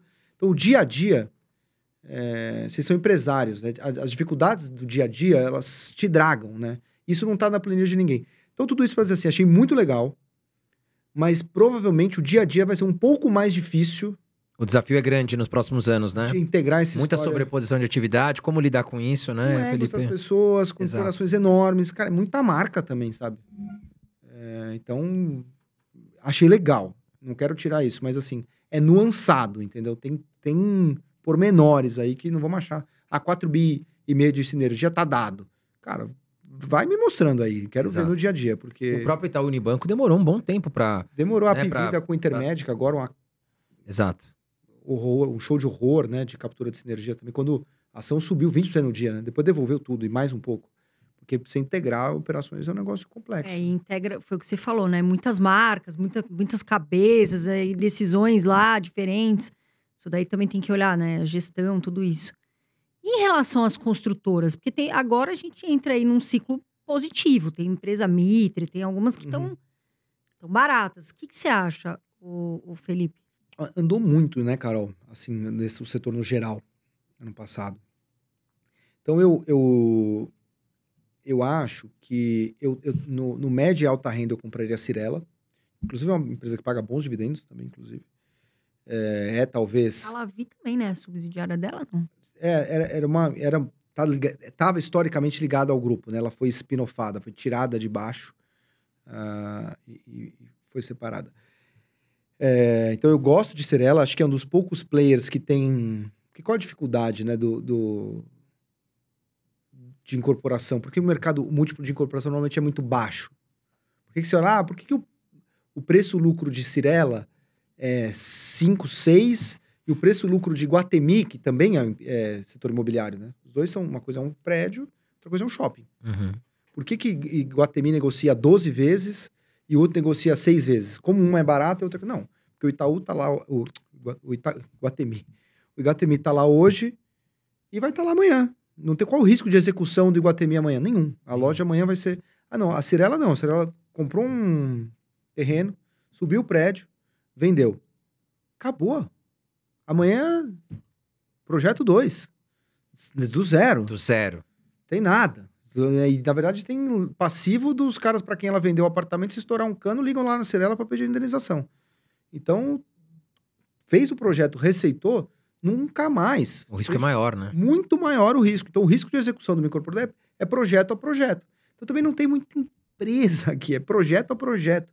Cirela é talvez a única empresa de alta e média que virou um brand. Que você topa pagar um pouco mais por um apartamento Cirela, entre a listada- as listadas. Exetec, você não acha que entra? Era. Era. Historicamente era. Aí tiveram esse problema com o Easy Tower, o negócio deu uma mudada. Historicamente foi isso, Exetec, porque a margem caiu muito. E tá com dificuldade de lançar e de vender. Então, Cirela não. Nunca foi a margem que a Exetec teve no passado, mas também nunca teve. Teve um problema em 2010 de estouro de orçamento. Quando o setor inteiro teve, porque você teve toda aquela onda de IPOs, e aí os banqueiros convenceram os incorporadores Aqui não, o negócio agora é você vai para o plano Cirela, São Paulo e Rio. Assim, não, você precisa o, o, o mercado muito quente, ah, você precisa ter uma ter oportunidade de fazer IPO.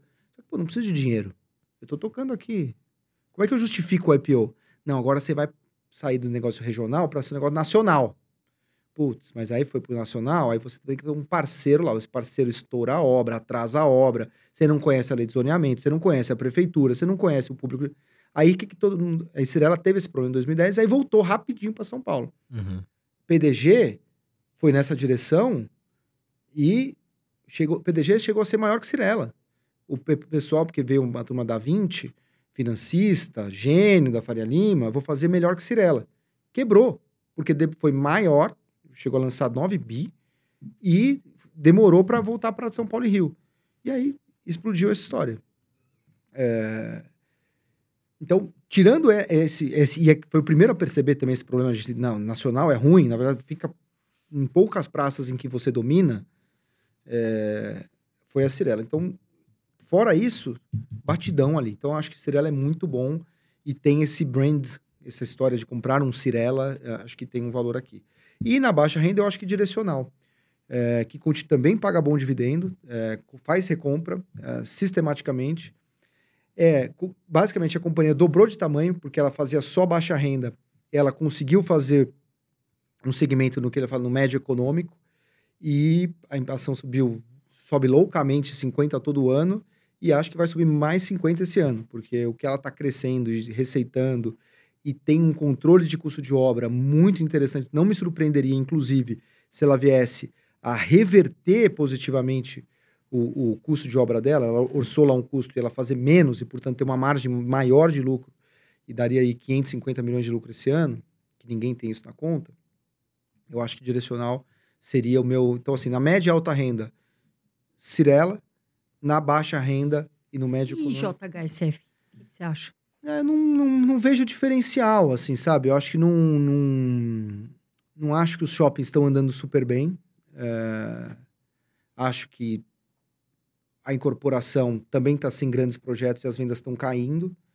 É, e acho que esses projetos, a, a Boa Vista, que é o grande projeto daqui, gerou um valor enorme, é, mas aí até talvez uma visão pessoal, assim, eu acho que houve um hype com a pandemia naquela história ali, o mercado pagou preços enormes e é diferente. O que acontece? é, eu tenho casa num condomínio de luxo na praia. E por que, que eu comprei? E, e é quatro horas de São Paulo. Por que, que eu comprei lá e eu não comprei na Boa Vista? Não só porque as pessoas que frequentam me estimularam a comprar lá, mas também porque, assim, de repente a fase 1 do JHSF Boa Vista, depois fase 2, eu estou na fase 85. Então, por que, que Guatemi é muito legal? Porque, assim, o prédio, quanto vale? Quando que vamos ter um novo shopping Guatemi na Faria Lima? É, Nunca mais. Nunca mais. É, não tem o Iguatemi do, fase 2 do shopping Iguatemi. Pode ter em Campinas, mas esse aqui do lado do Clube Pinheiros não, não tem. Então, lá na praia, é uma faixa de praia, são 200 casas. E daqui cinco anos vai ser como? É, Igual. acabou. Bateu na montanha, é, são 200 casas, não dá para crescer mais. Então, o real estate, o, o setor imobiliário, onde dificilmente você perde dinheiro, onde é ultra premium, porque aque- balneário, aquela faixa ali, você não reproduz mais. Você pode fazer piscina de onda na de trás, mas no mar só tem aquela. Então, o, Iguate, o Itaú comprou o shopping, o prédio lá dele agora. Nossa, pagou caríssimo, um bilhão e meio de reais. Daqui cinco anos é 2 bilhões. Porque o ultra premium, você não tem, é, é irreplicável. Onde é irreplicável, tem muito valor. Então, acho que o Boa Vista foi visto como ultra premium e no tempo ele vai ser percebido como não é, porque você tem muito land em volta. Então, não tem isso. Aqui você precisa da escassez. né? A faixa de praia é uma só, não dá para ter outra praia. Fazenda Boa Vista tem o 1, 2, o 3, o 4, 5, 6. Então é um negócio que eu não, eu pessoalmente não, não acho Não assim atrai. que não, não, não me atrai. Agora falando de uma empresa que tá no hype, né? Tá super na moda, o Nubank. Você acha que o Nubank pode se tornar o maior banco brasileiro? Olha, pode, é, é- é, você usou o termo é, preciso, né? Eu acho que é- eu acho que estamos passando por uma reconfiguração do sistema bancário brasileiro. Eu acho que Santander vai perder muito espaço, acho que Bradesco vai perder muito espaço, é, e acho que os grandes bancos brasileiros em cinco anos vão ser Itaú, Nubank e BTG. Em qual ordenamento? Banco do Brasil, você acha que. Ah, eu acho que vai continuar também sendo Sim. um grande banco, mas entre os privados, né? Sim. É, e o Banco do Brasil, surpreendentemente, é um banco bem tocado. Pessoal, assim, fica com medo da gente fazer bobagem com o governo de esquerda. Que é legítimo ter esse medo mesmo. Você dorme de calçadinho sempre. Mas hoje o banco é bem tocado. Se o ROI do Banco do Brasil é um bom ROI, um bom retorno sobre patrimônio, cresce, tem Pagando penetração, bons dividendos, né? paga bom dividendo, tem o brand equity, tem o valor, a plaquinha lá do Banco do Brasil, minha mãe vai lá e valoriza. Então é O agro, que é pesadíssimo, o agro que é né? pesadíssimo, que também dá um risco, mas beleza, tem, Tem muita gente com grana também, né? também tem essa proximidade importante. É, então eu acho que o Banco do Brasil também, mas dos privados, é, eu acho que essa vai ter essa reconfiguração e eu acho que o Nubank é um dos vencedores. É, em qual ordem? Para mim não é claro. Eu sempre achei Nubank muito caro. A gente sorteou Nubank, vendeu, apostou na queda é, de Nubank no IPO. Ganhou dinheiro com isso. Porque eu achava caro e eu achava que Nubank era muito querido porque basicamente ele não cobrava nada. Ah, você tem aqui sua conta de graça, seu cartão de graça, todo mundo ama o Nubank. Sim. Se amanhã colocar, como é que fica, né? Isso. Talvez. Eu tinha sempre essa dúvida. Eu falei isso para o Davi. E ele falou: olha, você vai surpreender porque a gente vai adicionar produto e o NPS vai aumentar. Eu falei: ó, eu sinceramente duvido. Se você entrar com uma agressividade comercial aqui, o seu cliente vai ficar bravo com você. Ele te ama hoje porque você não cobra nada dele. Começa a cobrar e ele vai ficar puto. Surpre... Eu, é, então, eu acertei no valuation. De fato, a ação caiu e a gente recomprou o short, mas eu errei sobre a minha avaliação do resultado operacional de Nubank. Eu achava que quando ele fosse começar a dar crédito, ele ia dar com a cara no muro. Todo mundo que não é do setor no Brasil e começa a dar crédito, vê que o buraco é mais embaixo. Foi o que aconteceu com a Stone. Uhum. Era uma ótima empresa adquirente, foi para dar crédito, se ferrou, Banco Inter se ferrou. Então, não é fácil dar crédito no Brasil. É, Eu achava que o Nubank iria por aí iria se dar mal também. Não aconteceu. Os resultados foram surpreendentes, ele foi adicionando linhas de produto e continuou crescendo loucamente no Brasil. Agora, é... Por que Mas não compra ação. Eu acho fantástico. Assim, se você conversa com o Davi, com o Lago, com a Cristina, assim, você vê que a gente muito séria, muito competente, o conselho do Nubank é de uma qualidade muito poderosa e com muita profundidade. É, Os caras pegaram ali uma- uma- um jeito de fazer surpreendente, mas a sete vezes book, a sete vezes o valor patrimonial, eu não tenho coragem. Então ali, o que me afasta do Nubank não é nem que é bom, que é ruim, é muito bom, mas é o valuation. O preço da ação, eu acho puxado. Vale 250 bi. Caramba, né? Tá grande já, né? Teve esse relatório do Morgan Stanley, né? Falou, ah, vale, isso aqui vai rapidinho para 100 bilhões de dólares, que fez muito barulho no mercado. Cem- 100 bilhões de dólares é meio trilhão de reais, né? É muito. É muita coisa, né? Meu Deus, você falou esse número, eu fiquei- É, assusta, né? Um, 1%, 0,1 tava bom. E o Inter? O que, que você acha, o Banco Inter? O Inter aí eu já acho que aí é diferente, assim, eu, eu acho que não tem vantagem competitiva. Eu acho que não vejo o Inter é, e ainda mais com essa história meio agora que faz um follow-on, meio quando não era para ninguém estava esperando esse follow-on, vem do nada, quando tava a ação subindo, supostamente é, não, nunca deu ROI também alto. É, faz tempo que está nesse turnaround. Acho que a família está numa guinada de muito para os Estados Unidos, parece uma decisão pessoal da família. E eu acho que isso dá uma desfocada também, assim, sabe? Não acho que tenha diferencial competitivo nos Estados Unidos, principalmente, né? É, e aqui dentro também não, não, não acho que seja um play de custo. O, o Nubank tem um custo mais baixo que todo mundo. Não acho que o Inter vai ter um custo mais baixo que o Nubank nunca. E não acho que ele vai ter essa perspectiva aspiracional de ser um banco do investimento como é o BTG. Então ele está no meio do caminho ali que ele não é ele não é pior que ninguém, ele não é, não é pior do que a média, mas também não é melhor em nada, sabe? Tem ficam- vantagem, né? É, não- vantagem competitiva, né? é, por que, que alguém se acordaria e fala, quero ser cliente do Inter? Não vejo, não consigo. Que o Nubank, diferentemente, tem, Tem. gente que é, é, o Nubank é assim. Parece que o cliente fã, vestiu a né? camisa do Vestiu a Nubank e fala assim, eu camisa. sou Nubank, né? Exatamente. Eles conseguiram Até, vou- conquistar vou, isso, até né? perguntar aqui, comenta aqui no vídeo. Você que está aí, você é, enfim, usa o Nubank? O que, que você acha? O Banco Inter ou Nubank? Comenta aqui embaixo com a gente. O que, que você acha? A sua, a sua opinião é muito importante também. Mas eu também acho, o Nubank virou é, tem fã de carteirinha, assim, né? tem uma cartãozinho, paixão. Eles lançaram outros cartões É. e todo mundo gosta, né? Muito, todo mundo gosta. E, Muita gente tem no bem. e ação cara também, né? Então ela, ele tem essa vantagem, que é a, a desvantagem para o investidor, né? Você não vai comprar ação porque tá cara, ou vai, ou vai, né? Se você acha que vai crescer muito, você compra. É, mas, pô, ele pode chegar e eventualmente falar assim: ah, comprar o Inter. Eu valho sete vezes book, o cara vale uma vez e meia. Para mim, eu, eu- pago três e eu gerei valor ainda. Tô entregando uma ação a sete vezes por uma ação a três vezes. É, chama de accretive, né? Você comprar alguém com um múltiplo menor do que você tem. Ou ele faz um follow-on e compra alguém. Ficou grande, né? Então o cara consegue, de, com- compra fintech, compra, tem uma tecnologia nova, põe pra dentro aí e você nem viu. É muito rápido, né? É. E o Bradesco a esse valor? Porque Bradesco também é uma opinião que tem muita gente que uns acham que vale, outros não. Eu acho que a dificuldade de. Pode até subir a ação agora, inclusive hoje, a gente tá gravando. Trocou, né? O diretor, alguma coisa É, assim. entrou o trocou, Noronha né? agora. Hoje está subindo bastante a ação. É, primeiro que ela estava muito shorteada. Então, o mercado saiu o resultado de Itaú ontem. Um bom comportamento de inadimplência. E o mercado fez o que ele chama de read-through, né? Você, a partir do número de Itaú, você leu pelos números de Itaú que pode vir a ser do Bradesco.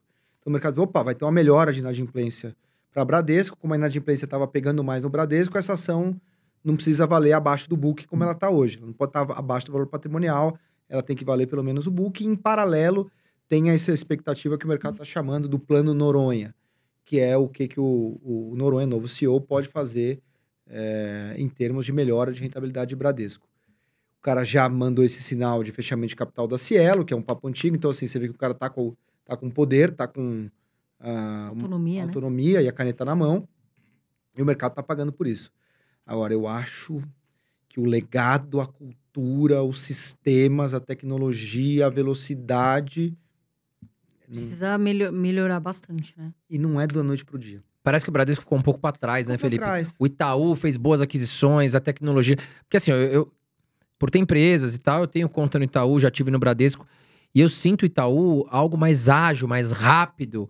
É, outro dia até eu precisava fazer algo no Bradesco que eles queriam que eu fosse até agência. No Itaú não, era só mandar um documento, é, tudo online.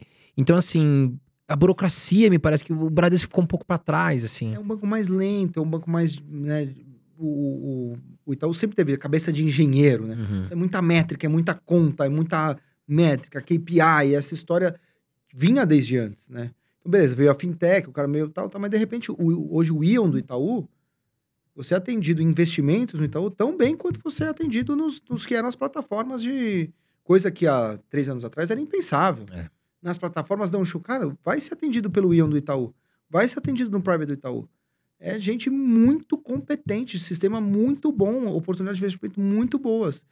Então eu acho que o Itaú conseguiu virar a chave, coisa que o Bradesco não conseguiu.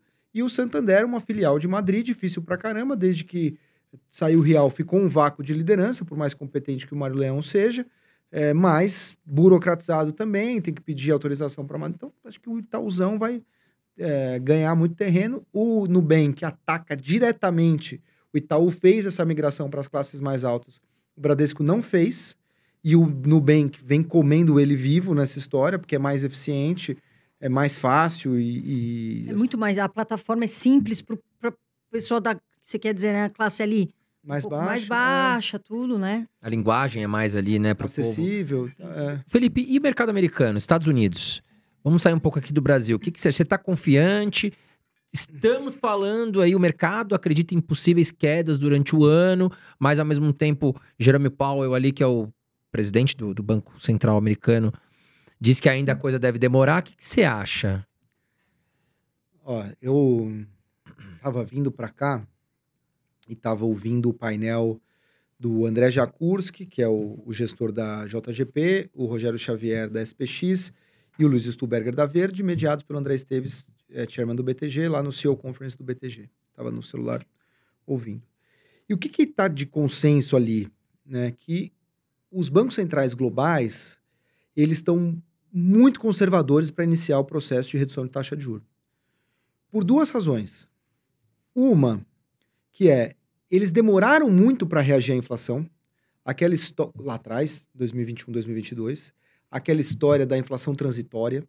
Essa inflação é transitória da Covid, a inflação ficou, ficou, ficou. Nada, Não só nada ela- de juros, né? Mudar, nada. Demoraram para reagir, a inflação veio, eles não vai voltar, a inflação não só não voltava, como acelerava. E aí o Paulo um dia acordou, não, não, não, para de chamar essa inflação transitória, vamos dar juro e levou o juro aí para 5,5. Uhum. que também era impensável. O juro estava zero e ia para 3. Foi para 5,5. É, então, pô, você errou muito sendo muito bonzinho com a inflação e ela te comeu vivo. Agora você também vai ser mais, Tem que ser mais duro. mais duro com essa bicha. Você tá com medo dela, né? E outra história é que o mercado de trabalho americano tá muito apertado. Como o brasileiro também, na verdade. É coisa meio surpreendente, aliás. Que é assim, como que você deu, deu, deu, deu juro e o mercado de trabalho não, não gerou desemprego? Tá forte ainda, Tá né? muito forte. Agora, inclusive, veio uma pancada do- da criação de postos de trabalho nos Estados Unidos. O que está acontecendo aqui? Ninguém sabe muito bem explicar essa, essa, essa dinâmica do mercado de trabalho. Tem um papo aqui de aumentou a migração para os Estados Unidos com o Biden, é, depois da pandemia.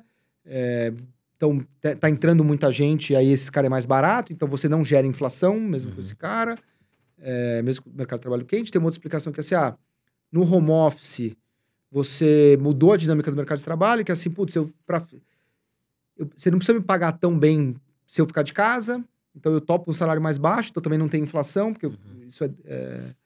Mas fato é que o Fed está com medo de cortar o mercado de trabalho tão apertado. Porque normalmente, na explicação clássica, você tem duas explicações clássicas para a inflação. Uma inflação que é, a- que é a perspectiva do Friedman, do, do, do monetarismo, que é, a inflação é um fenômeno monetário. Então, se você au- aumenta a oferta de moeda, a inflação vai vir. Você tem um real para um copo, agora você tem dois reais para um copo, o preço do copo foi de um para dois. Se você só tem dinheiro e copo nessa economia. Então, a oferta de moeda determina a inflação. E você tem uma explicação meio neo-keynesiana que vem justamente do mercado de trabalho, que é a espiral preço de salários. Você, o mercado de trabalho está aquecido, então os- o poder está na mão dos sindicatos, eles cobram uma, um salário mais alto. Isso, esse salário mais alto, implica que a margem de lucro do, do empresário ficou menor, porque o custo do salário aumentou, ele aumenta preço. Ele aumenta preço, no ano seguinte o sindicato vai lá negociar com o empresário e fala assim: não, o salário real do meu trabalhador foi prejudicado pela inflação, dá um aumento no salário dele para ele preservar o poder de compra. Aumentou o salário nominal, corroeu a margem do empresário, esse ciclo, então, é o que se chama da espiral preço-salário. Então, o mercado de trabalho é muito importante para a determinação de inflação e, portanto, de taxa de juros. O Fed está olhando o mercado de trabalho muito aquecido e fala assim, a inflação não vai cair. Só que, surpreendentemente, a inflação está caindo com o mercado de trabalho aquecido. Uhum. Então, a inflação, que está em 2,5 agora, a expectativa é que ela faça 2,3, 2,4 em março. E o Powell acabou de falar na CBS que eu não vou esperar a inflação ir para 2 para cortar. Porque é óbvio, o seu juro está parado em 5,5. Sua inflação era 5, seu juro real era meio. Agora a inflação é 2,5, seu juro real é 3. Na verdade, o Fed, sem fazer nada, ele está apertando a economia. Uhum. Ele está subindo o juro real, sem fazer nada, porque a inflação está caindo. Porque o real é o nominal Sim. menos a inflação. Com a inflação, indo- se ele falou, ó, eu não vou esperar a inflação ir para 2 para cortar, e a inflação vai fazer 2,3, 2,4, caramba, vai esperar, então é 2,1 que ele vai esperar? Porque ele não vai, não vai esperar o 2, já está 2,3, já está na hora de cortar. A expectativa é cortar. Então, se ele não for dar em março, ele vai dar em maio. E aí, é, o- aí o jogo é outro. Então, tudo aquilo que a gente sofreu com bolsa, julho, de, começa julho de 21 no Brasil, mais janeiro de 22, com as- porque aqui a inflação começa pior, e aqui a gente já estava mais vacinado na inflação, né? E mercado emergente realmente é mais problemático. Os Estados Unidos não sabiam o que era inflação desde 1980, né? Então, lá eles acharam que era transitória. Aqui não, começou a subir a inflação, a gente, opa, já, Já sobe, já saca, soca juro aí, e a gente começou a sofrer em julho de 21. Uhum. Lá fora foi começar a sofrer Big Tech em, ma- em janeiro 22, porque o juro começa a subir. O Fed fala que vai subir. E aí, come- então tudo que a gente sofreu lá com corte deveria ser o contrário. Então a gente deveria, eu acho que é, bom, é um bom ano de bolsa americana, porque é mais liquidez, é queda de taxa de juro, a economia ainda está bem, um dinamismo muito forte da economia americana, E, em paralelo, essa história da inteligência artificial, que tem muito hype e tem muito, muita fumaça, mas também tem fogo. Está já permeando. Você tá, tava, o Steve estava em Davos agora, de 10 conversas, 11 conversas eram inteligência artificial, e como isso já está sendo usado em Big Tech. Uhum. Então, isso vai começar a permear as empresas grandes e médias dos Estados Unidos, isso vai ser ganho de produtividade. Então, eu acho que isso deveria ser muito bom para a Bolsa. Viu o resultado agora de Netflix, uma porrada atômica. Meta, uma porrada atômica. Alphabet, o mercado bateu, mas não foi um resultado ruim. Microsoft foi bom também. Só a Apple deu uma rateada, mas o mercado já não esperava. Muito, a Apple já, já tá sem ninguém dando growth para ela mesmo, então tudo bem não crescer muito. É, mas Big Tech indo bem nos Estados Unidos, isso, isso pesa pra caramba. E atividade americana razoavelmente bem. Então eu acho que é um ano bom de Bolsa Americana. Assim, ah, vai ser uma porrada astronômica? Provavelmente não, porque também já andou muito, né? É... Você acha que ainda tá barata? Não, não acho, Carol, que tá barata. Mas não dá para ser barato, entendeu? Todo mundo fala assim, a NVIDIA tá muito cara. Mas, mas é uma baita empresa. Mas é, claro que tá é caro. É muito... Ela dobra o lucro a cada seis meses. Como é que você vai comprar uma empresa que... Sabe, o mercado antecipa. Ele tá olhando o lucro de 25 da NVIDIA. E aí ele olha, ah, em 25 vai ser 22 vezes lucro. Então, tudo uhum. bem. Mas ela é barata perante os resultados que ela gera hoje? Não, não é barata. Mas se ela continuar crescendo, é um pouco do case do Nubank. Se ele continuar crescendo, daqui cinco anos ele é baratíssimo nesse preço. Sim. Aí, aí eu volto naquela história do qualitativo. Mas ele vai continuar crescendo? Hum, essa história aí já é uma história qualitativa. Vamos ter que entrar lá e, ou esperar. Mas se você esperar, depois que ele entregou, o mercado também já vai puxar ele mais para cima. Geralmente uma empresa que tá entregando, ela nunca vai estar tá barata, né, Felipe? Exato. Porque assim, se o Nubank continuar entregando, o cara vai... Pô, mas peraí, vai continuar? Então vai continuar cara, vai é. continuar cara. Até o momento que, opa, não entregou, a Aí, perspectiva isso. não foi essa. Aconteceu talvez um pouquinho isso com a VEG, vamos falar assim? Porque o mercado, o mercado precificou um crescimento exagerado para a VEG. É que ela vinha entregando, aí rateou, porque na pandemia quebrou as cadeias globais, principalmente na Europa, ela pum, pegou o share uhum. da Siemens, pegou o share de outras grandes empresas americanas, outras empresas europeias e cresceu pra caramba. E aí, pô, tava crescendo 30. O mercado vai crescer 30, aí cresce 20.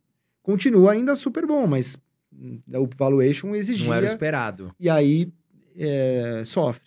Legal, Felipe. Bom, você já conhece, não precisa nem falar do nosso quadro aqui do Ping Pong. Bora. Né? O pessoal gosta muito, cobra muito a gente para fazer, que é um sucesso nosso aqui, né, Carol? Nossa, e demais. a Carol vai te fazer algumas perguntas. Você já conhece e o Felipe não costuma fugir. Vamos lá, Carol. Vamos lá. Magazine Luiza ou Vivara? Vivara. Vale ou Petrobras? Vale. Banco Itaú ou Banco do Brasil? Itaú. Porto Seguro ou BB Seguridade? Porto Seguro. Nubank ou Banco Inter? Nubank.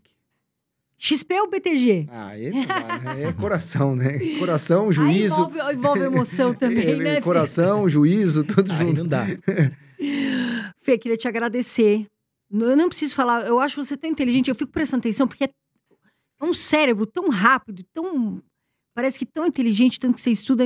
Queria te agradecer. Eu sei que seu tempo é corrido, você vive aí para lá, para cá, né? né? É. Três filhos para cuidar, a família, graças a Deus, tudo ótimo. Mas queria agradecer você por estar aqui. Você sabe que a sua cadeira aqui já tá aí, né? Agora vai virar já peguei, sócio, já, já vai daqui sócio. a pouco a gente tem uma carteirinha para é, você. Esse é o, cuidado que esse é outro podcast. Né? é. Valeu, Felipe. Muito obrigado aí pela sua participação. A gente sabe que seu tempo é corrido, como a Carol disse. Você tirar aqui quase duas horas do seu tempo para né, trazer conhecimento para os nossos amigos e seguidores aqui. Só te agradecer mais uma vez. E deixa o seu, né, deixa o seu recado. Você tem um livro, né? Dá aquela hora do merchanzinho aí. Não, só agradecer a vocês, é sempre um prazer estar aqui. Acho que vocês fazem um trabalho fantástico já de vários anos, assim, a trajetória da Carol é fantástica, a sua, putz, super empreendedor é, levar essa mensagem com profundidade para tanta gente como vocês fazem, eu acho um negócio muito rico. É... Pô, tava falando com o Márcio Atala recentemente, você, você falar de saúde com a sua profundidade há tanto tempo para um público tão vasto, as pessoas deveriam valorizar mais, assim, sabe? Drauzio Varela, pô, aquilo, um valor aquilo, eu acho, sabe? É, o mercado às vezes é muito hermético, quer ficar só ali, naquela turminha e tal. Eu acho que vocês fazem um trabalho fantástico, é um, é um prazer, uma honra estão de parabéns, então sempre que vocês quiserem estarei aqui com vocês. Como chama seu livro, Fê? Você lançou um livro que é mais também para paz, né? É, eu, eu, eu tenho o livro que assim que eu recomendo mesmo que as pessoas leiam, se quiser se aprofundar, de finanças, é o Princípios do Estrategista. Mas era um livro um pouco mais denso, que foi escrito com o Ricardo Mioto, e o livro ficou tão legal, é, e é mais mérito do Mioto que meu, que a Intrínseca, que era editora, ele chamou o Mioto para ser diretor da Intrínseca. É que legal. E aí ele chegou lá e falou: Ó, tem uma má notícia para você. Você nunca vai ser popular. Porque deixa eu ler aqui para você os 10 livros. Aí foi sete caminhos para ficar milionário em três dias, 10 dias para emagrecer 50 quilos. Assim, ó, É um negócio irreal, né? é, mas Tipo, é, é bem difícil, né? Mas é, o que, mas é o que move montanhas e vendas, né? E aí ele falou: vamos escrever o. me deixa escrever um livro mais popular. E aí a gente lançou o Filho Rico, que é o Princípios do Estrategista mais é, palatável, mais agradável, menos técnico e tal. Legal, Felipe. E pra te encontrar nas redes sociais, Felipe Miranda. O Felipe Underline Miranda no Instagram. Ou Felipe, vamos deixar aqui embaixo, editor, também, para as pessoas irem seguir o Felipe. Ele passa muito conteúdo também aqui de Bolsa de Valores e ações. Bom, Felipe, mais uma vez, obrigado pela sua participação. Vai voltar ainda esse ano, né, Carol? É, Nós vamos gente- te convocar novamente, tá certo? E da minha parte, um grande abraço para vocês. Obrigado mais uma vez, encerrando aqui um, mais um episódio do Irmãos Dias Podcast. Não esqueça, pessoal, aperta o botãozinho do curtir que tá aqui embaixo, nos ajuda muito. E confira se você tá inscrito no canal. Um grande abraço, até a próxima. Da minha parte, um beijo, fiquem com Deus, até o próximo vídeo. Eu sempre falo, voa Brasil, continue investindo, quem investe, o futuro agradece, tá bom, pessoal? Um beijo obrigado por estarem aqui.